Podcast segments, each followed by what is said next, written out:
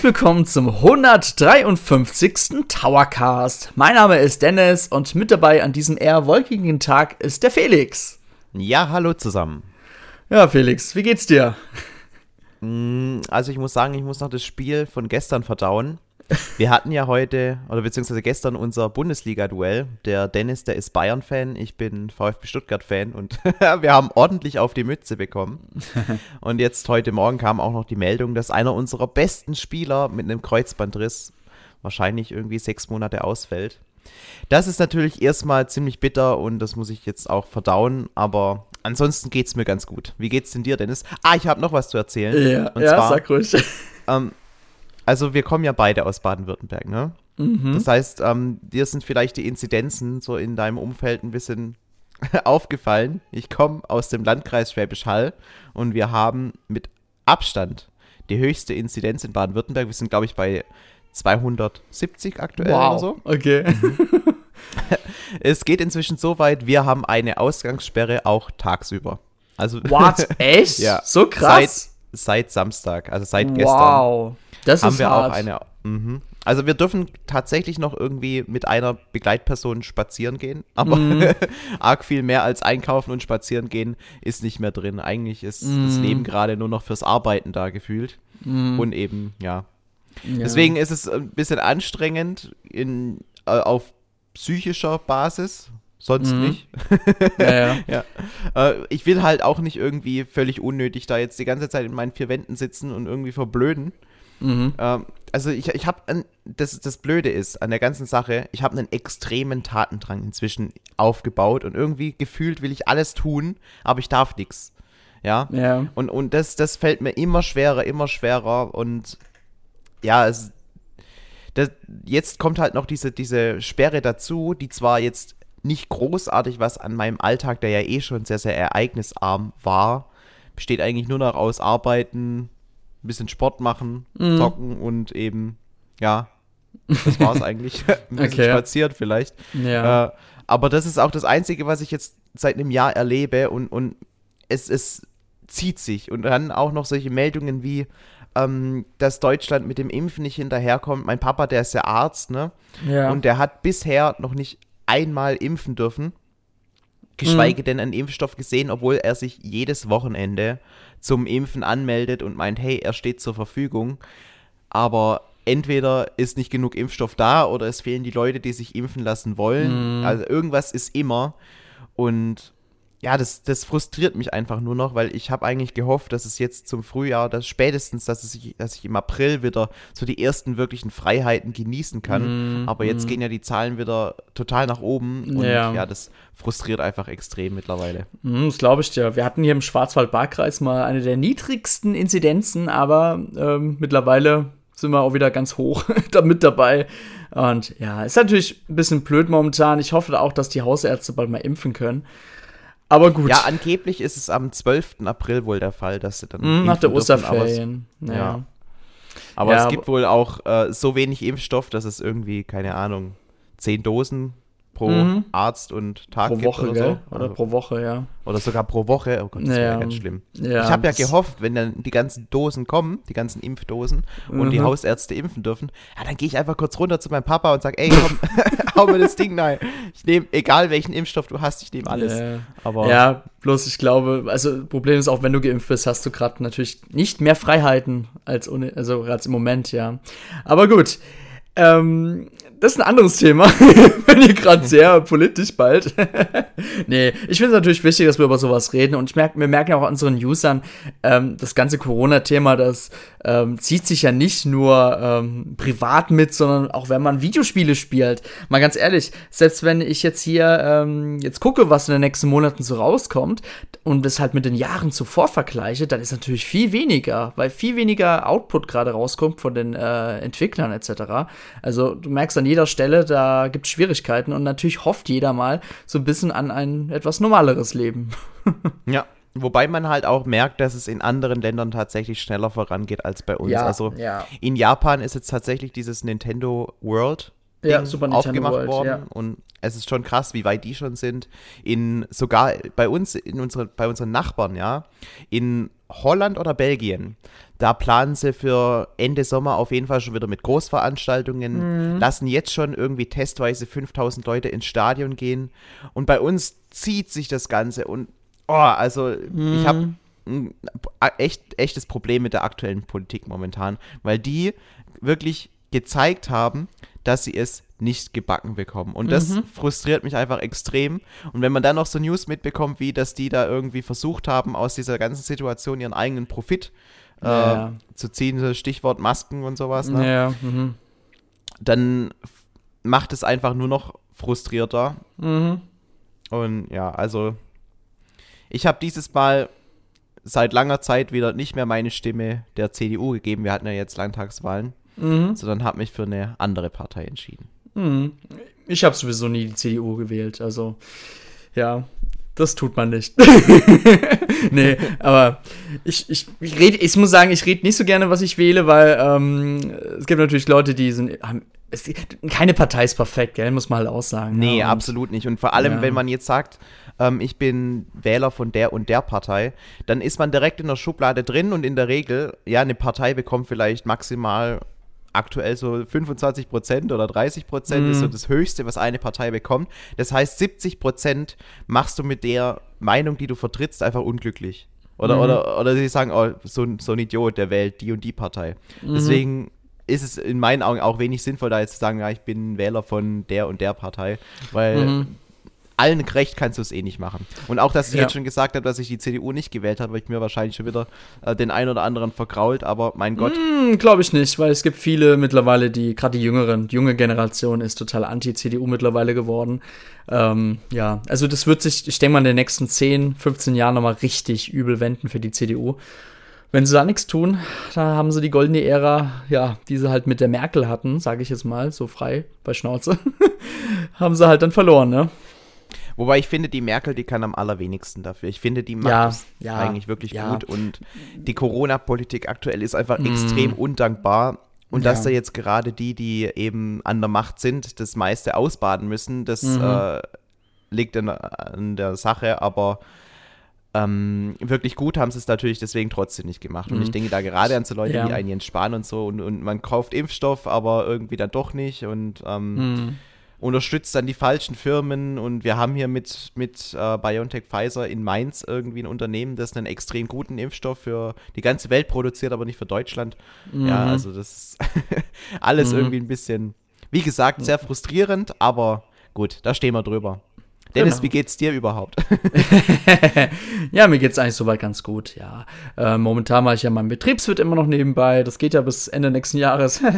Und äh, da muss man sich ein bisschen durchwursteln, ne? Aber gerade mit der Corona-Pandemie, wo ich sagen muss, ich dachte so, ja gut, dann kann ich mehr lernen, aber irgendwie komme ich doch kaum dazu. ja, Ja, was ist irgendwas. denn, ja. Hast du denn schon deine Statistikklasse bestanden? Oder ist es bei dir nicht so ein Äh, Bei mir ist es nicht so. Nee, nee. Nee? Also, nee, okay. Also es war für Ja. mich das Schlimmste in meinem Studium, die Statistik. Okay. Weil da hatten wir halt dann auch eine richtig, eine richtig fiese Professorin, die Mhm. halt irgendwie alles immer vorne an der, an der Tafel noch, ja, an der Tafel vorgerechnet hat und alles, was die halt gemacht hat, ist da vor sich hin so genuschelt und wir mussten dann schnell mitschreiben die ganze Mhm. Zeit und das dann im Nachhinein dann nachvollziehen, was sie da überhaupt alles an der Tafel gemacht hat. Also es war Mhm. sehr anstrengend, diese Klasse. Und da war ich Gott froh, dass ich die dann auch bestanden habe. dass die dann abgeschlossen war irgendwann. Mhm.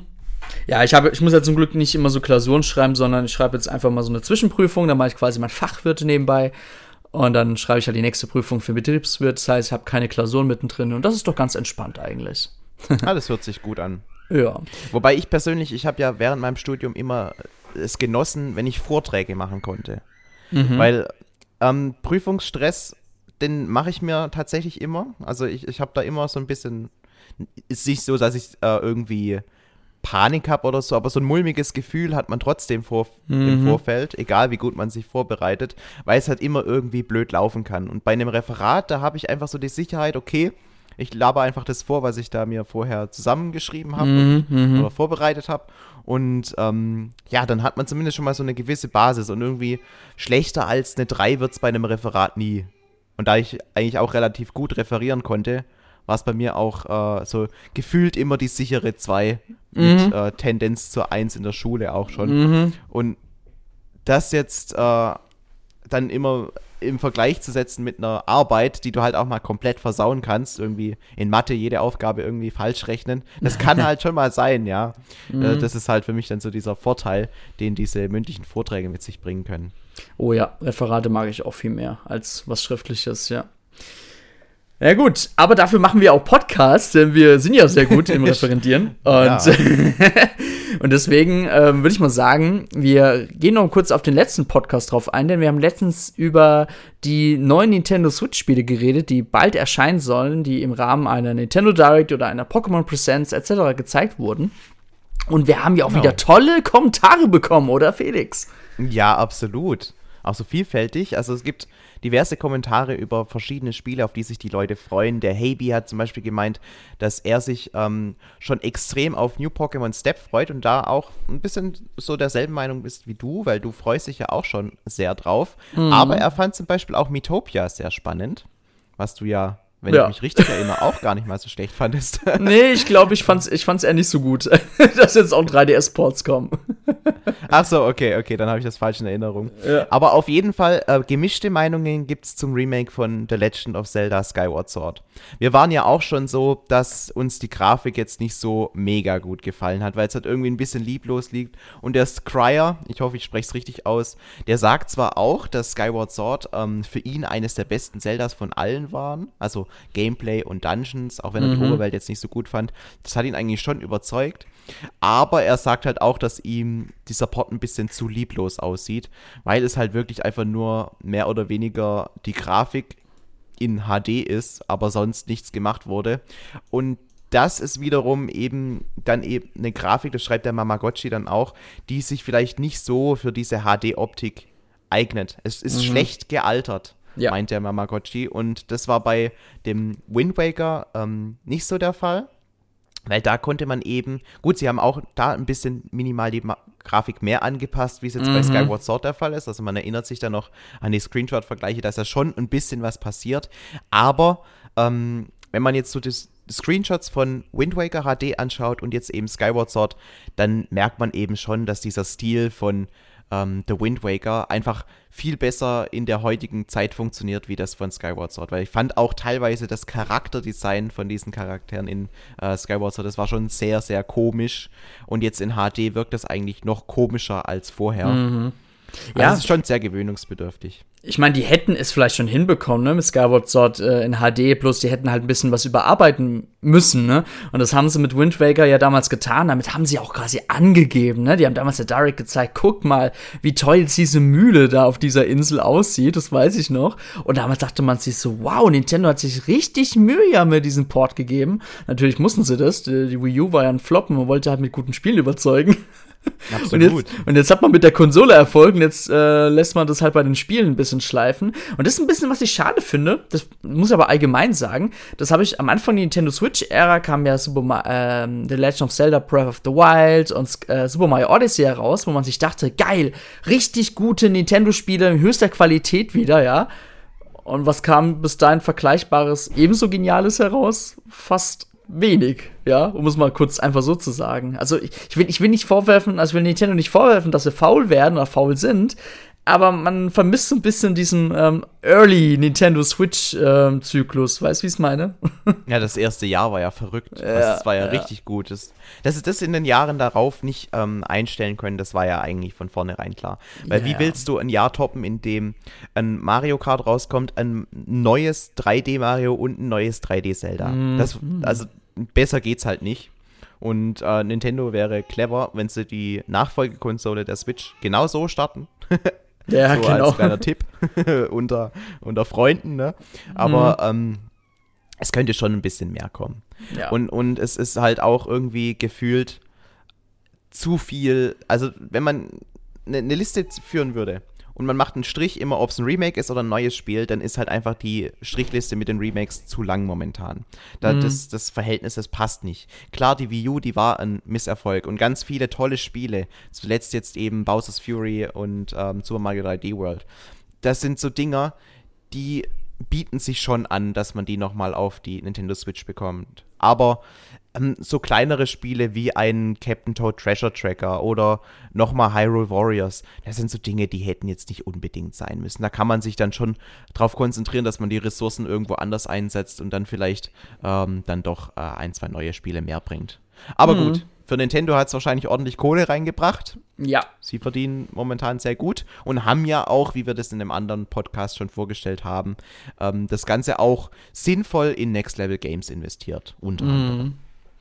Auf YouTube gab es auch so ein paar Kommentare da hat der liebe Sigurd auch zum Beispiel geschrieben, dass er sehr begeistert über Splatoon 3 wäre, dass er natürlich hofft, dass der Fokus mehr auf, das, auf die Story landet. Er hofft, dass das Online-System verbessert wird, was man natürlich jetzt auch gut überarbeiten könnte.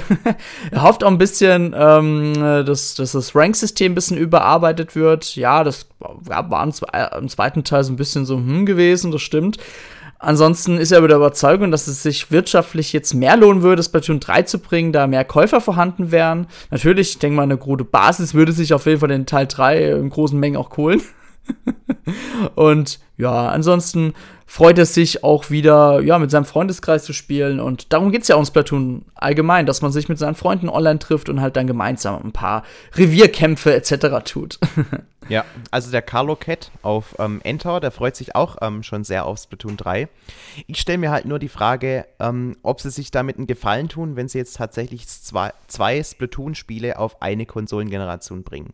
Mhm. Weil ähm, für mich war Splatoon eben so ein weiteres Spiel wie jetzt ein Smash Bros. oder ein Mario Kart, das einmal in der Konsolengeneration kommt mhm. und da, dann hat sich die Sache, es bietet sich halt einfach bei so großen Multiplayer-Spielen an. Ähm, aber dass jetzt Splatoon 3 auch noch auf die Switch bringen, ist für mich auf jeden Fall schon mal ähm, echt überraschend gewesen.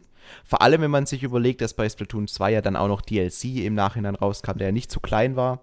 Mhm. Aber muss man mal schauen, wie das dann mit Splatoon 3 wird. Ob sie da tatsächlich noch irgendwie ein neues Element reinbringen können, weil das, was man bisher gesehen hat, gut, allzu viel Gameplay gab es jetzt nicht zu sehen, ähm, sah aber nicht unbedingt danach aus, dass jetzt ähm, Splatoon 3 eine völlig neue Erfahrung bietet, die irgendwie Splatoon 2 Spieler nicht schon so hätten.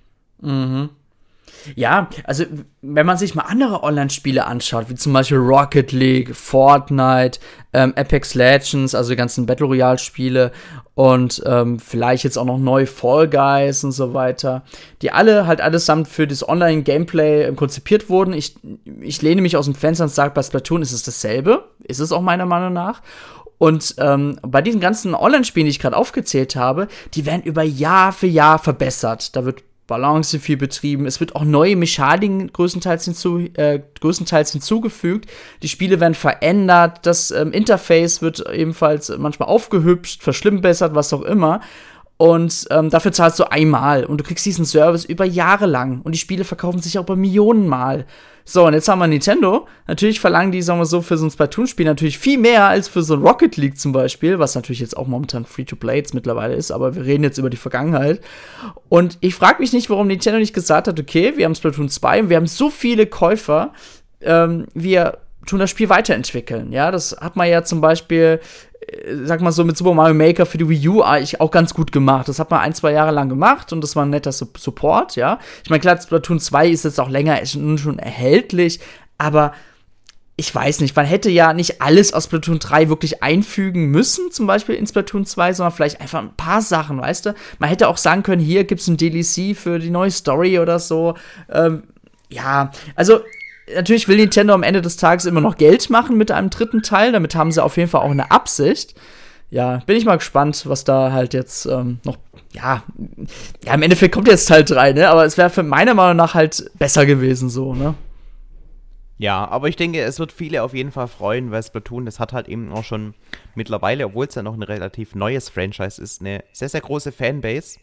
Mhm. Und wenn eben dann auch so Leute wie jetzt hier auf Enter der Carlo Cat schreiben, dass sie sich sehr darauf freuen, dann gönnen wir das denen doch auch. Natürlich, aber mir geht es einfach nur auch ein bisschen darum, es gibt halt andere Entwickler, die die machen das trotzdem so und verdienen ja trotzdem viel Geld. Natürlich ist das eher dann ein kleineres Team, sage ich mal.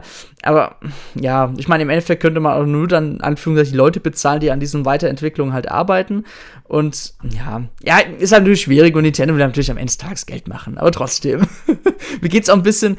Ich weiß noch, Satoru Iwata hat damals immer gesagt, Spiele sollen ein Service sein. So, und dann hatte man natürlich Super Mario Maker rausgebracht und man hatte auch dieses Ziel damit sehr gut erfüllt. Selbst Splatoon 1 haben sie es richtig gut hinbekommen, ja. Natürlich, irgendwann endet man Support und das ist ja auch in Ordnung. Aber dieses ähm, Game as a Service allgemein, dieses, dieser Grundgedanke dahinter, der ist ja total bei Nintendo mittlerweile schon gestorben. Das gibt's ja nicht mehr. Selbst Super Mario Maker 2, das ist das perfekte Beispiel. Das hat vielleicht mal ein paar Updates bekommen, aber das Spiel wurde viel schneller fallen gelassen als Super Mario Maker 1, wo natürlich der Hype größer war, ne? Aber ach, ich fand es schon enttäuschend beim zweiten Teil. Das hat mich schon sehr, sehr enttäuscht. Das kann ich nachvollziehen, ja. Das war auf jeden Fall eine ganz andere Herangehensweise. Und ähm, gefühlt, als dann diese großen Updates kamen, da war dann irgendwie der Zug schon abgefahren. Mhm. Also ganz viele hatten sich dann schon ähm, extrem mit dem Spiel auseinandergesetzt und, und hatten dann nicht mehr so den Bedarf, wieder neu reinzuschauen. Und ja, dann hat man vielleicht noch mal kurz reingeguckt und gesehen, oh, jetzt kann man auch Link spielen, das ist ja mega cool. Mhm. Aber lang angehalten hat es dann auch nicht. Da war das beim ersten Teil schon irgendwie besser gelöst. Und ich glaube, das sind auch so ein paar Learnings, die ähm, Nintendo mitnimmt für einen etwaigen Nachfolger dann für Nintendo Switch 2. Oh, bin mal gespannt, ob überhaupt da noch ein Nachfolger kommt zu Super Mario Maker. Ich glaube, ich glaube, ich habe so das Gefühl, ich meine, die Verkaufszahlen waren in Ordnung für Nintendo. Ja, war in Ordnung. Aber ich weiß nicht, ob da wirklich ein dritter Teil noch kommt. Weil, ja, ja. Nintendo hat ja, die, hat ja die Mentalität, die bringen nur einen Nachfolger raus, wenn es Ideen, neue Ideen dazu gibt, ne? Ja, und trotzdem bringen sie äh, Mario Kart und Super Smash Bros. in dem Grundkonzept immer, ja, so heraus, wie es ist. ja, ich glaube, da können wir noch das ein oder andere Franchise noch dazu addieren, die gefühlt ja. immer wieder neu kommen. Ein Mario Party und so, ja, gut. Naja. Also, die Ideen, die sie da haben, die hätten sie sich auch sparen können. Auf jeden Fall. Ja, unser heutiges Thema ist auch ganz interessant, denn ähm, klar, wenn wir so über die Nintendo Switch nachdenken, gibt es natürlich einige Spiele, mit denen wir zum Beispiel diese Konsole verbinden. Und heute machen wir quasi eine Handheld-Edition draus, denn es gab mal einen, einen unserer vielen Usern, die hatten mal uns, äh, hatte, hatte uns mal ein Thema vorgeschlagen, ähm, welches Spiel mit, wir, mit welcher Generation verbinden, also mit welcher Handheld-Generation. Und wir fokussieren uns heute natürlich auf den Game Boy, den Game Boy Color, Game Boy Advance, Nintendo DS und Nintendo 3DS. Und Felix und ich haben uns im Vorfeld wirklich, das stimmt wirklich, das ist jetzt nicht gelogen, wir haben uns im Vorfeld nicht abgesprochen, was wir nehmen werden. Das heißt, kann auch sein, dass wir dasselbe haben oder wirklich was komplett unterschiedliches. Und Felix, gell, das ist heute unser Plan. Genau. über was genau, wir heute wir reden. auch direkt an mit dem Game Boy. Mhm. Ich habe übrigens ähm, noch den originalen Game Boy bei mir hier in der Schublade. Hast du den auch noch zu Hause? Ähm, nein, leider nicht mehr. Das war leider damals so. Der Game Boy, ich habe darauf äh, Pokémon wirklich bis zum Tod des Game Boys gespielt. Und er ist auch wortwörtlich verreckt. Okay. Ich hab, also ich ja. weiß ehrlich gesagt nicht, ob meiner noch funktioniert, aber er sieht zumindest noch schick aus. Mhm. Ich, es wäre mir auch wirklich äh, es würde mich schmerzen. Also es wäre schlimm, wenn ich dieses Gerät dann einfach wegwerfen würde, mhm. ähm, wenn, weil ich denke, das funktioniert nicht mehr einfach nur so als Erinnerung bleibt er jetzt in dieser Schublade und irgendwann ist, zählt er dann als Antiquität und irgendwelche Leute aus der Zukunft schauen genau. sich das dann an und, und denken dann, oh Gott, mit was haben denn die Leute damals gespielt? Ich meine, genau. heutzutage ist es ja schon crazy, ja. wenn ich da irgendwie mein iPhone daneben lege und dann diesen gefühlt zehnmal größeren mhm. Gameboy daneben. Also das ist schon das, Schon krass, was wir, da, was wir damals schon als Zukunft der Technik betrachtet haben. Das stimmt, ja. Ich finde heute schon ist das ein ganz komisches Bild, diesen Klotz zu sehen. Gerade, ich bin ja gespannt, ich wollte ja eigentlich gerne mal diesen Klotz mir nochmal jemand zulegen gebraucht. Ähm, oder ich, würde wahrscheinlich wieder den Game Boy Pocket holen, aber selbst der Game Boy Pocket hat natürlich auch schon eine stolze Größe, sage ich mal. Und ich will schon mal gerne mal wissen, was meine Tochter mal dazu sagen wird in ein paar Jahren. Ja, das Ding ist halt, da hinten, also hinten drin waren ja vier Doppel-A-Batterien. Mhm. Und gehalten haben die ja so gefühlt sechs Stunden oder so, also fünf Stunden. Und da muss man wieder komplett neue Batterien kaufen. Also mm. das war auch nicht so sonderlich äh, gut für die Umwelt und auch nicht fürs, äh, für den Geldbeutel. Aber gut, damals hat man das natürlich gerne hingenommen, denn es gab da so geile Spiele und jetzt komme ich auch direkt zum ersten Spiel, das ich heute ähm, vorstellen möchte, mhm. wie Super Mario Land. Und ich habe lange überlegt, nehme ich den ersten oder den zweiten Teil, aber wenn ich so zurückdenke, der zweite Teil ist zwar besser, ja, gehe ich mit, aber der erste Teil ist der, den ich damals eben, vielleicht auch geschuldet, dass, de, dass der Teil war, den auch mein Papa immer gespielt hat und so, den habe ich auf jeden Fall damals viel, viel mehr gespielt und den kann man halt auch so easy durchspielen. Also, wenn mhm. man weiß, was man tut, ist man da in einer halben Stunde durch, so gefühlt, vielleicht 3, 45 Minuten. Es ist nicht so schwierig, aber auch nicht so leicht. Steuert sich natürlich heutzutage ein bisschen, ja, hakelig. Schwammig, man fällt, ja, ja. Man, ja, man, man fällt auch extrem unnatürlich schnell. Also gefühlt, man, man, man läuft so von der Plattform runter und fällt einfach mit. Wie ein Stein. Ja, also wirklich wie ein Stein runter. Und ja. heutzutage hat er, wenn Mario springt, mehr so ein schwebendes Gefühl. Man fühlt sich ja. wirklich leicht, ja, trotz seines pummeligen Bauches. Aber ähm, damals war es halt nicht so. Deswegen, man muss sich schon dran gewöhnen, aber für mich war das halt damals die mehr oder weniger erste Mario-Erfahrung, die ich jemals hatte. Und deswegen war das für mich auch nicht ähm, irgendwie anders oder ungewöhnlich. Und ich habe mich auch nie gewundert, warum da auf einmal eine U-Boot-Passage kommt oder eine Flugzeugpassage am Ende. Mhm. Und ähm, das Ding bietet einfach in der komprimierten Zeit, die das, die, die das Spiel halt bietet, so viel Abwechslung und eine unfassbar geile Musik. dass das Spiel, das ist, was ich mit der Gameboy-Generation verbinde. Okay, ich gehe da sogar gleich. Ich habe das Spiel ebenfalls aufgeschrieben, Felix. Ja, Super Mario oh. Land. Ich weiß noch damals als kleiner Knirps, ähm, ich glaube, die Geschichte habe ich schon so oft erzählt.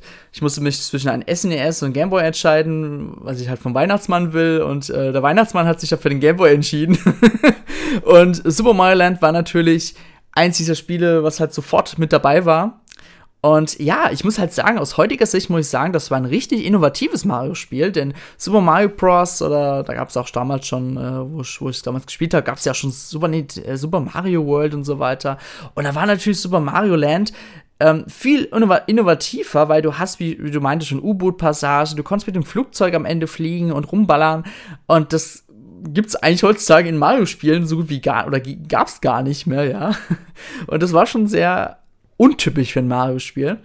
Ja. Also mir das hat das wurde ja auch nicht ja. von Shigeru Miyamoto entwickelt. Mhm, merkt man. Sondern, ähm, ja, definitiv. Also auch die Charaktere sehen deutlich anders aus und man befreit ja auch nicht Prinzessin Peach, sondern Prinzessin Daisy. Mhm. Also es ist wirklich ähm, ein ganz, ganz ungewöhnliches Mario-Spiel. Aber ich glaube, für Leute, die das damals nicht miterlebt haben, ist es durchaus einen Blick wert, einfach nur selbst wenn ihr es nur mal auf YouTube anschaut, aber mal zu sehen, dass Mario damals auch mal komplett anders interpretiert wurde. Mhm. Sehr interessant auf jeden und Fall. Und der Soundtrack, gerade zu diesen, ich sag mal so, Ägypten, ne, wo man eine Pyramide ist oder so, unglaublich geil, dieser Soundtrack. Und ach, mega. Ich würde mir tatsächlich wünschen, dass mal wieder so ein 2D-Mario-Spiel in diesem Stil kommen würde. Natürlich modernisiert an die heutigen äh, Mechaniken.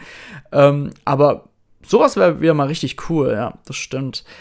Ja, ähm, was ich auch, äh, um mal ganz kurz noch abzuschweifen, ähm, neben Super Mario Land gab es ja auch dann Super Mario Land 2 und auch Super Mario Land 3, was ja quasi Wario war. Wario, ja. Ja, ja, ja das habe ich auch zu Hause. Und ja. Wario war natürlich dann auch so richtig so, was, Super Mario Land 3, aber man spielt einen eher Bösewicht und so. Das war schon damals echt badass und mega cool. Also richtig, also ich finde, Wario war allgemein so richtig der 90er, Anfang 2000er Charakter, der halt von Nintendo damals so gepusht wurde, bis er halt zu einem Minispiel äh, Junge wurde.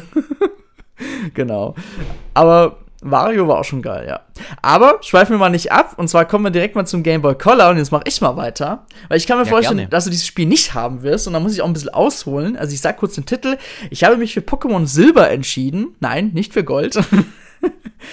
ich weiß noch damals, ich war voll in Pokémon-Fieber ähm, am Ende der Game Boy-Ära. Natürlich kam da Pokémon Rot heraus und ähm, Blau und so weiter. Und ich habe die Pokémon-Spiele sowas von durchgesuchtet. Und man, ich habe mir immer dann die Endzone und die Fun-Zone geholt. Und da gab's halt ähm, immer wieder so Ausblicke, was halt so in Japan gerade erschienen ist. Und da war natürlich Pokémon, die zweite Generation, also Pokémon Gold und Silber, war natürlich da wirklich das Thema schlechthin. Und ich weiß noch, ähm, ich wusste ja damals alle Pokémon der ersten Generation, die Namen auswendig.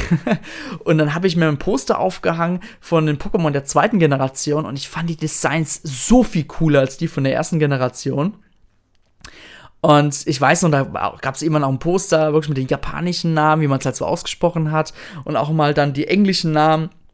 Und ich hab, ich hab, ich bin brutal, wie ich das Spiel gehypt habe. Und ich weiß noch, das war eine Woche vor Release. Da war ich einfach äh, in so einem Elektrofachhandel, wollte eigentlich ein bisschen Gamecube dort spielen. Da gab es immer so die Demos von den nächsten Gamecube-Spielen. Und dann habe ich auf einmal da Pokémon Silver schon rumliegen sehen. Und ich weiß noch, ich bin damals, äh, mein Vater war immer halt dann in der PC-Abteilung. Ich bin dann zu ihm hingerannt, hab zu ihm gemeint, boah, die haben schon Pokémon Silber, ich will's haben.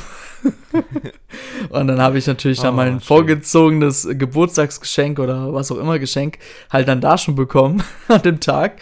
Und ähm, ich weiß noch, ich hatte mein Gameboy aber an dem Tag halt nicht im Auto mit dabei gehabt.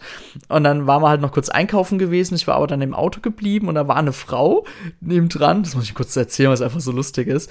Äh, da hat eine, hat eine Frau nebenan, wollte halt einsteigen, hat das Spiel gesehen, sie so, ist das Spiel schon erhältlich? Und dann habe ich, hab ich ganz verschüchtert gesagt, ja, ist aber meins.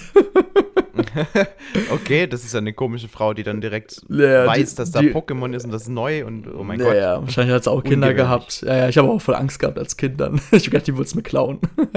naja, auf jeden Fall. so, ähm, Erstmal die, die Scheibe hochkurbeln wieder. Genau. Meins. mein Schatz. nee, also und dann war ich wirklich zu Hause und ich weiß noch, ich habe das Spiel die Tage sowas von durchgesuchtet. Ähm, ich habe das Spiel sogar mehrmals durchgespielt und äh, Pokémon Kristall war dann die, äh, die dritte Edition, wo es halt nochmal Verbesserungen gab. Das war natürlich dann auch so eins dieser mega geilen Pokémon-Erfahrungen und ähm, ja, das ist wirklich das Spiel, was ich mit dem Game Boy Color verbinde, weil dank, also diese, das, damals gab es ja schon diese Game Boy Color Spiele, stellenweise konntest du welche natürlich auf den normalen Game Boy spielen, manche auch wiederum nicht, ja. Die gingen nur auf den Game Boy Color und Pokémon und Silber hat halt damals schon diese Fähigkeit gehabt, dass halt gewisse Charaktermodelle halt eine andere Farbe haben. Das war natürlich ganz cool beim Game Boy Color. Und ja, das war wirklich das Wow-Spiel, weil, und damit verbinde ich halt diese Game Boy Color-Ära, weil halt Pokémon war halt das Ding damals, ähm, natürlich auch für den Game Boy, aber für den Game Boy kam es halt so, so zwischendrin heraus, sage ich mal, so am Ende dieser Game Boy-Ära, bis der Game Boy Color kam. Und ja, aber eins muss ich noch sagen, danach, hat, äh, danach habe ich den Anschluss bei Pokémon auch verloren. Ich glaube, das lag auch daran, dass ich vielleicht ein bisschen älter wurde und das auch dann uncool war, sage ich mal, Anführungszeichen. Und deswegen habe hab ich nach der zweiten Generation auch dann erstmal mit Pokémon aufgehört. So, mhm. das war jetzt die grobe Geschichte rund um Pokémon Silber. Und Silber, ja stimmt, Silber, noch ganz kurz. Warum Silber eigentlich? Ich finde, Lugia ist einfach das viel schönere äh, Pokémon als Oho. Was halt beim Pokémon Gold im Cover war, genau. So, so. Sagt ja. mir gerade beides gar nichts. es, wird dich, äh, es wird dich nicht überraschen, aber Pokémon ist nicht bei mir auf der Liste. Ja, habe ich mir schon fast gedacht. Jetzt bin ich mal auf deinen Titel gespannt, weil es tatsächlich so viele Titel für den Game Boy Color gab es ja gar nicht. Nee, aber ich musste mich tatsächlich zwischen zwei entscheiden, die ich sehr intensiv gespielt habe. Einmal das Mario Tennis auf dem Game Boy mhm. Color, mhm. was auch einen richtig coolen Karrieremodus hatte und am Ende auch richtig schwer wurde. Und das Besondere war ja, dass man erst ganz, ganz am Ende, wenn man in die Regenbogenwelt kommt, dann äh, gegen Mario und so spielen darf. Also die spielt man erst voll spät frei. Aber ich hatte trotzdem unglaublich viel Spaß damit. Ist es aber nicht geworden, denn tatsächlich geschuldet dessen, dass ich ja nie selber einen äh, Super Nintendo besessen habe, der hat nicht mir gehört, mhm. ähm, habe ich als Lieblingsspiel oder das Spiel, das mir am meisten in Erinnerung geblieben ist, Donkey Kong Country auf äh, dem Game Boy Color gewählt. Mhm. Dieses Spiel ist mehr oder weniger, eigentlich weniger, ein 1 zu 1, äh, eine 1 zu 1 Umsetzung der Super Nintendo Version. Mhm. Nur eben stark ähm, angepasst eben an die ähm, schwächere Leistung yeah. des ähm, Game Boy Colors, war aber trotzdem sehr, sehr gut umgesetzt und hat mich damals, natürlich auch der Vergleich gefehlt der Super Nintendo-Version, extrem gefesselt und obwohl ich da auch noch relativ jung war, habe ich es tatsächlich irgendwann dann auch durchgespielt. Mhm. Wenn ich das mittlerweile dann auf der Nintendo Switch spiele, also ich habe tatsächlich eine Zeit lang ähm, mit einem Arbeitskollegen immer ähm, miteinander Donkey Kong Country gespielt. Mhm. Kann man ja jetzt auch zu zweit spielen ich bin mittlerweile zu blöd, um dieses erste Loren-Level zu schaffen. ich weiß nicht warum, aber da hing ich gefühlt irgendwie 30 mhm. Leben oder so. Boah, okay. Das, vor allem das, das, das ähm, Schwierige ist ja, wenn du zu zweit ähm, mit der Nintendo Switch Online spielst, dann wechselt es immer, wenn du einmal stirbst. Ist ja mhm. logisch. Und das ist so genau die Zeit, die du ähm, dann verplemperst, weil mein Kollege, der kann das Spiel mega gut, der ist durch und ich bin in der Welt. und ähm, er hat halt äh, dann weitergespielt und irgendwie gefühlt mega lang immer gebraucht, bis ich wieder dran kam weil er halt nicht gestorben ist. Und ich habe dann in der Zwischenzeit schon wieder alles vergessen gehabt, was dann irgendwie diese, dieser Hindernisparcours bietet. Mhm. Und die, jeder, der Donkey Kong Country gespielt hat, weiß, dass dieses Loren-Level eigentlich nur dann schaffbar ist, wenn du genau weißt, was kommt. Ja. Und wenn du genau weißt, wann kommen jetzt irgendwie andere dir entgegen, wann liegt auf einmal irgendwie eine Lore mitten auf dem Weg und du musst den Sprung genau richtig timen, dass du es noch schaffst. Mhm. Und es ist extrem schwierig heutzutage. Ich habe eigentlich gedacht, ja, easy, jetzt fällt es mir wahrscheinlich mega leicht, dieses Level zu schaffen. Aber nein, es ist echt schwer. Und damals auf dem Game Boy war das halt für mich irgendwie auch so gefühlt immer das Lieblingslevel, weil, ähm, ja, es hat einfach Bock gemacht, dadurch diese ähm, Lore zu fahren. Und war deswegen das, ja. ähm, ist es mein Spiel, das ich am meisten mit dem Game Boy Color verbinde. Mhm, war das, war das äh, Lore-Level auf dem Game Boy Color leichter? Nee, das war eigentlich eins zu eins exakt okay. dasselbe. Also so habe ich es mm. zumindest in Erinnerung gehabt. Ja. Was natürlich krass ist, damals der Donkey Kong-Hype, der war ja richtig krass. Damals kam Donkey Kong Country fürs NES heraus und dann gab es ja sogar noch mal eine Game Boy Version Donkey Kong Land für den Game Boy und das war aber nicht eins zu eins dasselbe Spiel, sondern es war halt so eine kleine portable Version, die halt ähnliche Level hatten, aber man hat da ein bisschen die Designs der Level geändert, auch die Story ein bisschen anders. Ich glaube, ähm, Cranky Kong ähm, wollte, glaube ich, von Donkey Kong, glaube ich, ähm, äh, bewiesen kriegen, dass halt auch 8-Bit-Spiele oder, glaube halt Spiele mit schlechterer Optik genauso viel Spaß machen können wie äh, modernere Spiele. Irgendwas war da gewesen und ich kann mich nicht mal ganz das genau erinnern. Ja, also man hat, also Rare, natürlich typisch Rare, die haben es immer alles ein bisschen so auf die Schippe genommen. Ich habe ja letztens auch Donkey Kong Country nochmal anhand eines ähm, Let's Plays auf YouTube äh, für Endtower Tower nochmal die SNES-Version gespielt und meine Güte, ey. Also das Spiel hatte ich mir auch leichte Erinnerungen gehabt. Ja, also die Steuerung ist heutzutage echt gewöhnungsbedürftig, ja, sagen wir es mal so. Auf jeden Fall. Ja. Das Interessante ist ja, ähm, den zweiten Teil, den habe ich ja damals dann auf dem, wenn ich mich richtig erinnere, auf dem Game Boy Advance gespielt. Also mhm, also jede, jede Generation der Game Boys wurde damals von Rare mit Donkey Kong versorgt. Ja. Ist ja auch was Besonderes gewesen. Ja, ne? das war auch cool, ja. Das stimmt. Ja, apropos Game Boy Advance, Felix, du darfst beginnen. Mhm. Okay, beginne ich und ich mach's ganz kurz. Mario Kart Super Circuit. Okay. Das ist so äh, das erste Handheld Mario Kart gewesen. War natürlich im Vergleich gerade zu Mario Kart DS dann, was dann ein paar Jahre später kam, natürlich was ganz anderes. Es ist mehr oder weniger so eine Umsetzung, das vergleichbar ist mit der Super Nintendo Version, also dem allerersten Mario Kart. Man konnte wählen, glaube ich, aus acht verschiedenen Charakteren. Ja, müssen acht gewesen sein. Mhm. Und ähm, ich war natürlich immer Toad und hatte dann eben ähm, glaube ich, 40 verschiedene Strecken zur Auswahl, 20 neue, 20 alte.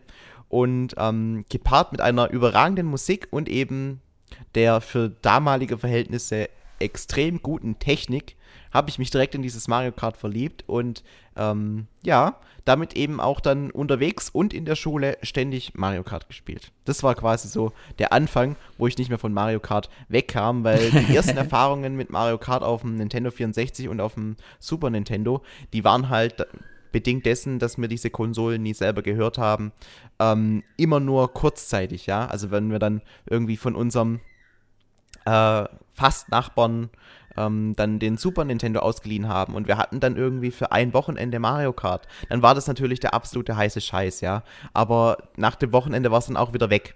Und deswegen habe ich da nie so die krasse Bindung aufgebaut, wie dann eben im, später dann zu Mario Kart mhm. Super Circuit auf dem Game Boy mhm. Advance. Ja, das ist bei mir ebenfalls auf der Liste. Kam ja relativ okay. früh ähm, der Game Boy Advance Ära heraus. Ich glaube, das war so das erste Jahr von, der, äh, von dem Handheld, wo es, glaube ich, herauskam.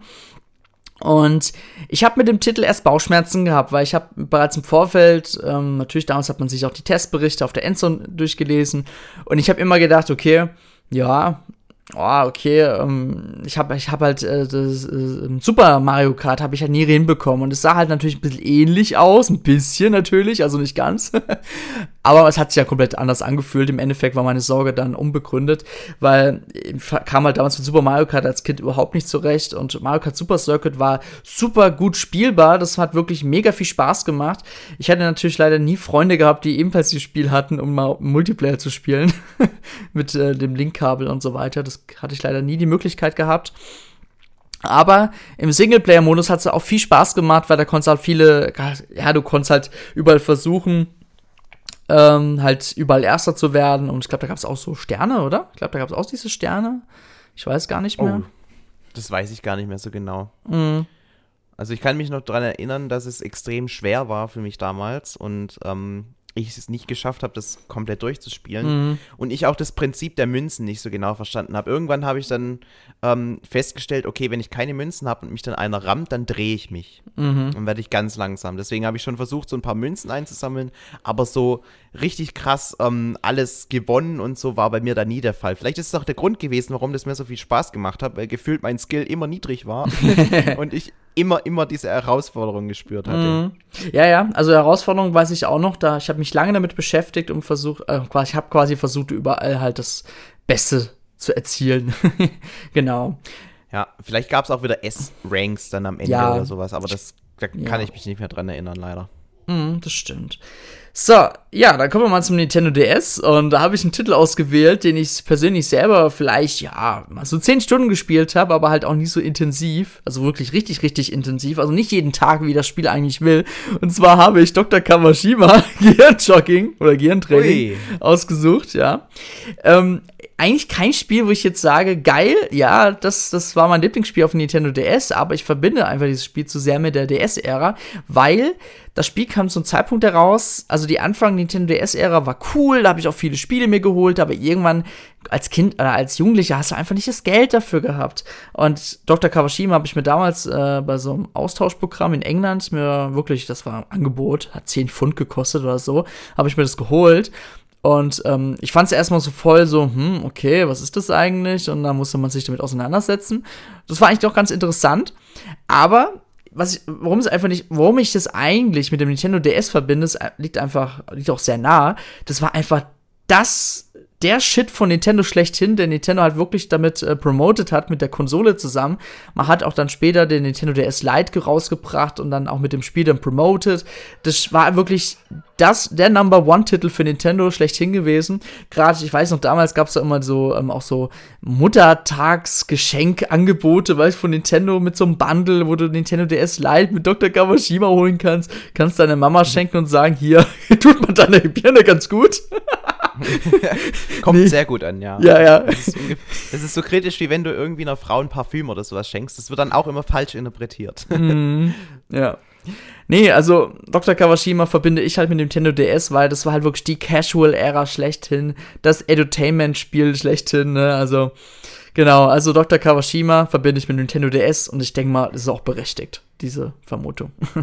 Ja, also da wirst du wahrscheinlich nicht der Einzige sein, der genau dieses Spiel mit dem Nintendo DS in Verbindung bringt. Mhm. Bei mir war es tatsächlich so, dass ich ähm, vor der Nintendo DS-Ära so ein bisschen den Bezug zu Nintendo ein bisschen verloren hatte und mehr auf dem PC gespielt habe. Also mhm. Age of Empires 2 und solche Geschichten, das war dann so die Zeit, wo ich halt mehr das gespielt habe. Allerdings bin ich dann zurückgekommen, damals mit New Super Mario Bros. Ich habe mich aber dann doch nicht ähm, für das Spiel entschieden, auch wenn ich das wahrscheinlich, okay. wenn man jetzt rein auf die Spielzeit geht, am meisten gezockt habe. Nee, ich wollte was ähm, nehmen, dass ich so wirklich einfach ein Spiel, das ich speziell mit dem Nintendo DS verbinde. Und New Super Mario Bros., das habe ich dann halt auch noch auf der Wii U gespielt, auf, auf der Wii und auf dem 3DS und so. Deswegen ist es für mich nicht so dieses mega typische Nintendo DS-Spiel gewesen, mhm. sondern diese Rolle hat Professor Layton und das geheimnisvolle mhm. Dorf eingenommen. Mhm. Das war damals das, der erste Teil von dieser wirklich sehr coolen Reihe, die ja dann ähm, noch zwei weitere Teile auf dem DS und dann drei weitere Teile auf dem Nintendo 3DS bekam und dann auch ähm, noch auf dem iPhone weitergeführt wurde und so weiter und so fort. Aber der erste Teil damals, Professor Layton und das geheimnisvolle Dorf, als man noch nicht wusste, dass diese ganze Story irgendwie dann auf extrem absurde Enden hinausläuft, die ja. null Sinn ergeben. Also, ähm, ich, nee, ich spoilere nicht. Die Leute, die, es gibt bestimmt noch jemanden, der das spielen möchte. Aber das Ende ist auf jeden Fall sowas von absurd, dass man sich überlegt, okay, also das, deswegen habe ich nicht ähm, unbedingt beenden wollen, dass ich dann so äh, ja, hinters Licht geführt werde. Mhm. Aber zumindest ähm, war das Spiel in der Spielzeit, und der Weg ist ja das Ziel bei einem Videospiel, richtig, richtig ähm, spaßig. Die Rätsel waren super cool gemacht, extrem herausfordernd, aber äh, trotzdem noch lösbar und ähm, ja, damals war halt alles irgendwie das erste Mal. Wenn man die späteren Professor Laytons gespielt hat, dann weiß man, okay, jetzt kommt wieder ein Schieberätsel. Mhm. Ah, okay, es ist so ein, ein, Mittlerweile weiß man halt auch, worauf sie hinaus wollen. Ne? Also man, mhm. man wird schon schlauer, wenn man diese ganzen Layton-Spiele gespielt hat und weiß dann auch, okay, das ist jetzt wieder so ein Mat Mathe-Rätsel, da ist irgendwo ein Kniff dabei oder mh, hier hat man hier wieder diese, diese Streichhölzer und da muss man eben das so umschieben, bla bla bla. Und damals war das eben alles noch das erste Mal und man ist irgendwie gefühlt auf jeden Trick reingefallen und irgendwie. das, mir hat es extrem viel Spaß gemacht damals. Ich habe das ähm, zum, zu irgendeinem Nikolaustag bekommen und an Weihnachten schon durchgespielt gehabt. Das erste Mal. Also okay. es, äh, wirklich, ich war extrem gefesselt und ähm, fand einfach alles super. Ich fand die Grafik super. Ich fand es geil, dass es da, ich glaube sogar schon im ersten Teil, ähm, dass die Charaktere geredet haben mit diesen animierten Zwischensequenzen. Ähm, die Rätsel haben mir gefallen. Die, ich konnte auch mit der Story bis zum Ende viel anfangen und fand das alles super spannend. Und deswegen Professor Layton für mich das Spiel, das ich mit der Nintendo DS-Generation verbinde auch berechtigt, klar. Weil ähm, ich muss halt sagen, klar, viele, die halt nicht so viel mit Videospielen konnten, ähm, den konntest du halt auch Professor Layton empfehlen. Und das war natürlich auch was für jedermann, ne? Und das war ja damals auch die Nintendo DS-Ära, dass halt wirklich jeder spielen kann, ohne dass er wirklich brutale Skills dafür braucht. Ja. Hast du eigentlich, als du ähm, Nintendo DS gespielt hast, auch versucht, deine ähm, deine Eltern oder so zum Nintendo DS zu bekehren, auch mit solchen Spielen. So, ah, jetzt guckst du doch mal an mm. und so hoffen, dass du da vielleicht so eine Begeisterung für diese Spiele wecken kannst. War das bei dir auch so oder war das Nee, so? das war weniger so, nee. Das habe okay, ich. Das war bei mir nämlich so. Ja. Mm.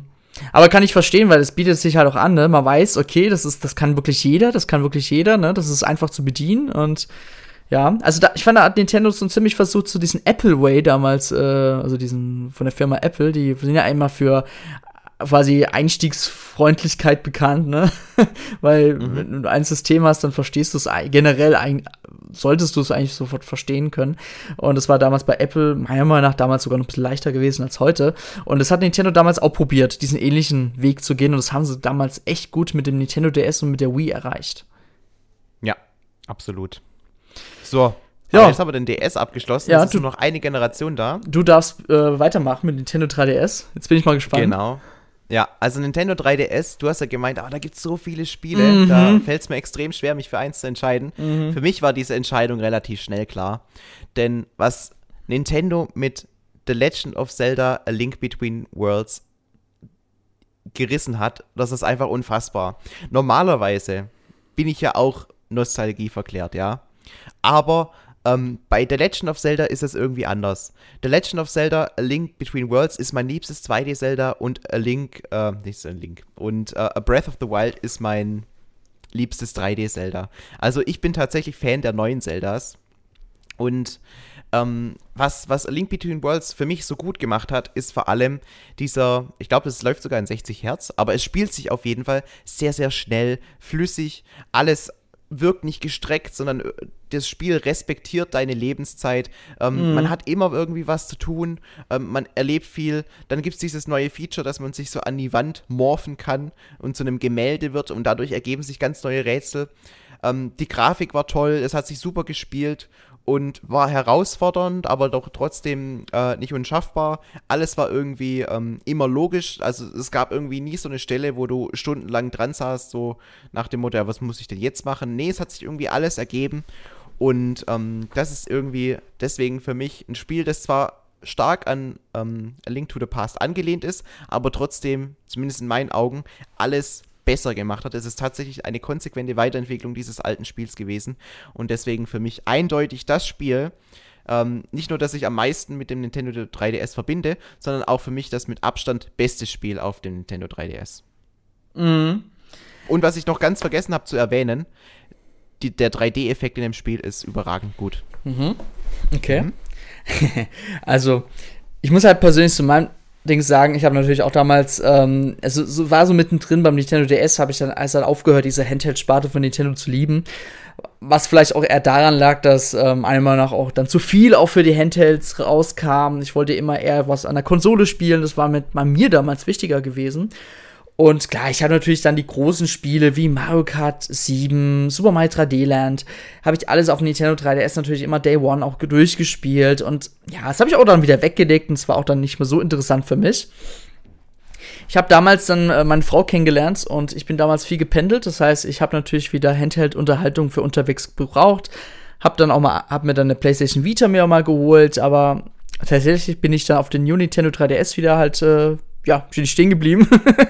und habe auch tatsächlich so bei recht. den Zugfahrten auch immer The Legend of Zelda A Link Between Worlds gespielt, weil ich muss auch sagen, das ist wirklich das Spiel, mit dem ich halt den, mit dem Nintendo 3DS verbinde, weil ähm, erstens ähm, das Spiel war natürlich so ein, so, ja, so doch so ein direkter Nachfolger von äh, Link to the Past, muss aber auch sagen, ja, ähm, äh, Link Between Worlds hat auch schon versucht, diese neue Zelda-Mechanik zu, zu bringen. Also du konntest ja diese Items, ich kann mich nicht mehr so erinnern, ich glaube, du konntest ja, egal welche Dungeon du zuerst abgeschlossen hast, immer da die gewissen Items schon holen.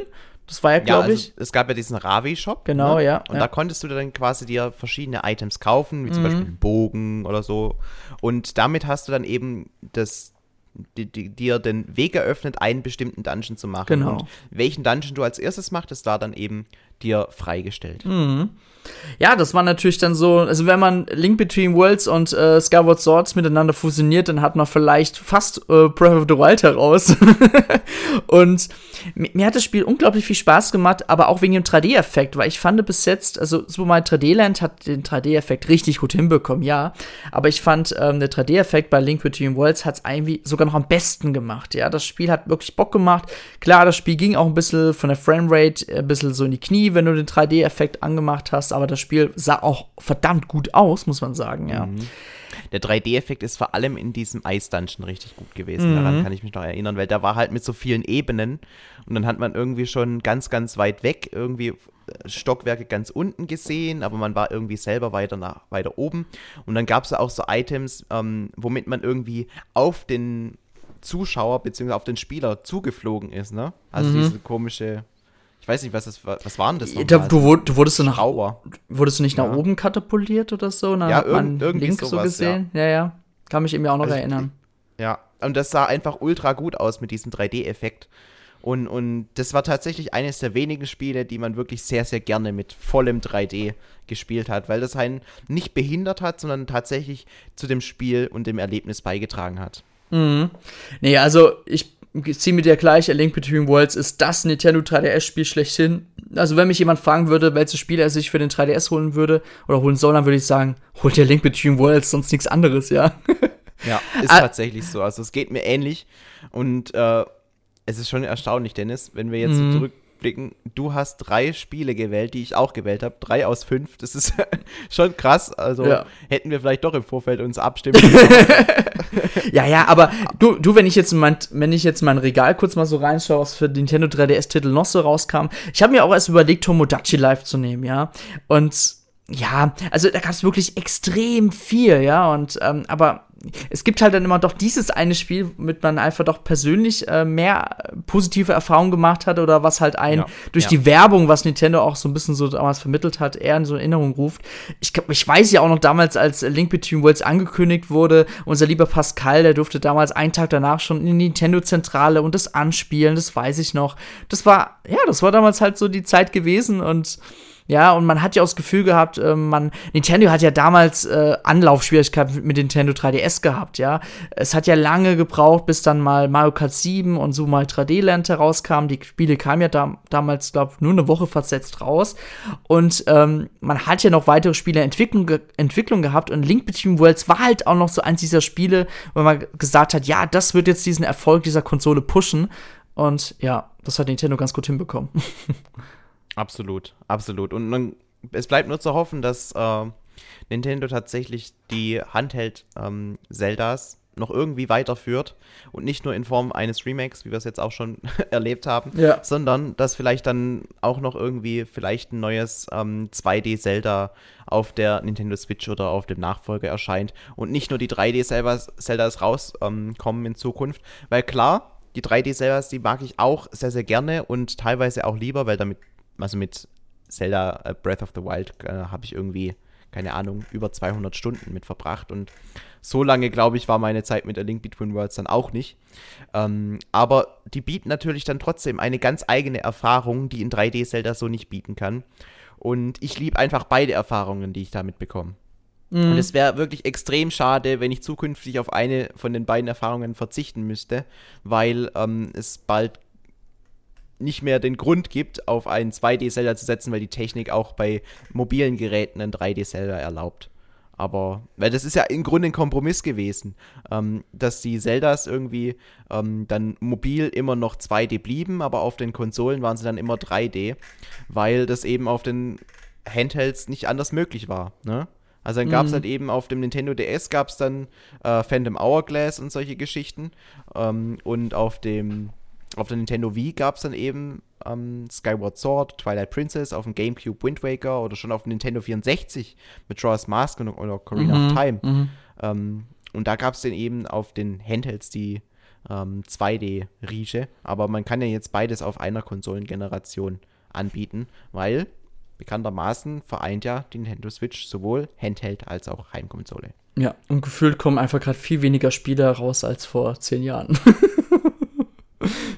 Ja. ja, also ich weiß auch nicht so recht. Früher gab es halt dann immer, also es, gefühlt war es früher so, dass immer nur eine Konsole von Nintendo gut bedient wurde. Mhm. Es war entweder die Handheld-Konsole oder die Heimkonsole. Und je nachdem, was halt neuer war, das hat mehr Aufmerksamkeit bekommen. Problem ist, dass wir jetzt nur noch eine Konsolensparte haben, eben die Nintendo Switch. Und gefühlt müsste jetzt eigentlich diese Schwächeperiode nie mehr aufkommen. Ja. ja es es gibt ja nur noch eine Konsole, die sie befüttern müssen, aber trotzdem reicht es nicht aus, die Ressourcen, die Nintendo hat, dass wir das Gefühl haben, zumindest das Gefühl haben, dass Nintendo richtig viele Spiele für Nintendo Switch rausbringt. Obwohl, wenn wir auf dem Papier das betrachten, bringen die schon jeden zweiten Monat oder so immer mal wieder ein großes Spiel raus. Wir haben ja jetzt auch schon wieder mit Super Mario 3D World plus Bowser's Fury ein neues Spiel bekommen ähm, das auch größer ist, ja, und auch bestimmt viele Leute begeistert, aber auch aufgrund dessen, dass es eben bis auf den Add-on-Teil Bowser's Fury ein Remake ist, hat, hat das Ganze halt dann schon wieder so ein Geschmäckle, das uns dann zumindest in Gedanken hinterlässt, ah, Nintendo bringt zu wenig auf die neue Konsole. Mhm. Ja gut, ich kann, ich, kann, ich kann auch Nintendo wirklich immer noch glauben, dass einfach auch diese Technik, ne, dass es halt einfach viel aufwendiger, aufwendiger heutzutage ist, Spiele zur Entwicklung entwickeln. Ja, das, das kann vielleicht auch ein bisschen wahr sein, aber es ist halt trotzdem schade, weil ich weiß noch damals, äh, die Höchstphase gab es damals ja auch bei der Wii und beim Nintendo DS und da gab es ja wirklich, man hat ja Gefühl gehabt, jede, jeden Monat erscheinen vier neue Nintendo-Spiele, ja. und ja, im Endeffekt, heute sind wir vielleicht gerade mal bei einem Titel im Monat, was ja auch echt okay ist, gell? Aber gerade zum Anfang des Jahres wirkt es dann immer sehr schleppend, weil man halt heutzutage viel mit Publishern oder mit anderen Entwicklern arbeitet, wie zum Beispiel Square Enix, und dann ähm, vertreibt es Nintendo halt selber und dann ist es für die halt schon ein Nintendo-Titel, ja, und dann kommt halt weniger vom Nintendo-Team selber. Also das hat sich leider heute schon ein bisschen geändert und gewandelt. Mhm, ja. Na gut, dann haben wir ja unsere tolle Handheld-Edition, äh, mit welchem Spiel wir welche Generation verbinden, ja Ganz gut gemacht und wir bedanken uns auch bei den User für den tollen Vorschlag. Wenn ihr noch ganz andere tolle Themenvorschläge habt, dann schreibt es gerne im Kommentarbereich. Wir gucken uns das mal an und dann überlegen wir uns das, weil wir, finden, wir befinden uns gerade wieder so eine Situation. Ja, es gibt eigentlich schon Sachen, wo man so reden könnte, aber es ist halt so auf Sparflamme. Und das ist natürlich schon ein bisschen so wieder, hm, klar, wir wissen jetzt, was die nächsten Monate so kommt, aber ja, jetzt kam ja, ähm, was kam jetzt? Äh, Bravely Default äh, 2 kam jetzt für die Switch heraus. Jetzt kommt ähm, bald Monster Hunter Rise heraus. Und das sind halt für uns, sag mal so, das sind jetzt so Spiele, wo Felix und äh, mich jetzt nicht so interessieren. also. Leider. Ja. Und wir warten halt wirklich so auf diese typisch Nintendo-Spiele, ja. Und da hätten wir auch wieder richtig Bock drauf, nehme ich mal an. Absolut. Absolut. Aber gut, ähm, wir können natürlich jetzt nicht ähm, nur weil wir enttäuscht sind, mhm. davon ausgehen, dass es die anderen auch so betrifft. Nee, auf jetzt, jeden Fall nicht. Ne? Jetzt langsam haben wir die Situation erreicht, dass meine Katze, die hier auch ist, alles randaliert. okay. Äh, jetzt ist im, im Schmusemodus. Aber ähm, um, um das nochmal abzuschließen, mich würde es natürlich auch extrem interessieren, was unsere User ja. ähm, zu dem Thema halten, welche Spiele sie mit welcher Konsolengeneration verbinden und ob sie Interesse hätten, ob wir das Ganze auch nochmal, ähm, wenn es mal wieder weniger zu berichten gibt, mit den ähm, Heimkonsolen Mhm. ähm, machen sollen. Weil da gibt es natürlich auch viele interessante Spiele, die wir da auflisten können. Oh ja. Da würde mir sogar die Entscheidung schwieriger fallen, ja. Ja, mir auch, definitiv. Also Heimkonsole ist dann schon nochmal was ganz anderes. Ja. Ähm, die Spiele sind halt auf Heimkonsolen gefühlt qualitativ auch nochmal einen Ticken hochwertiger Oh ja. und komplexer. Und ja, also da ist auf jeden Fall einiges zu erwarten. Wird auf jeden Fall sehr, Mhm. sehr spannend werden. Ich hoffe, ihr interessiert euch dafür und schreibt in die Kommentare, ja, bitte macht doch mal sowas. Genau. Gut, dann bedanken wir uns für eure Aufmerksamkeit und dann wünschen wir euch noch einen schönen Tag, wann auch immer ihr den Podcast hört. Und bis zum nächsten Mal. Ciao, ciao. Ja, ciao.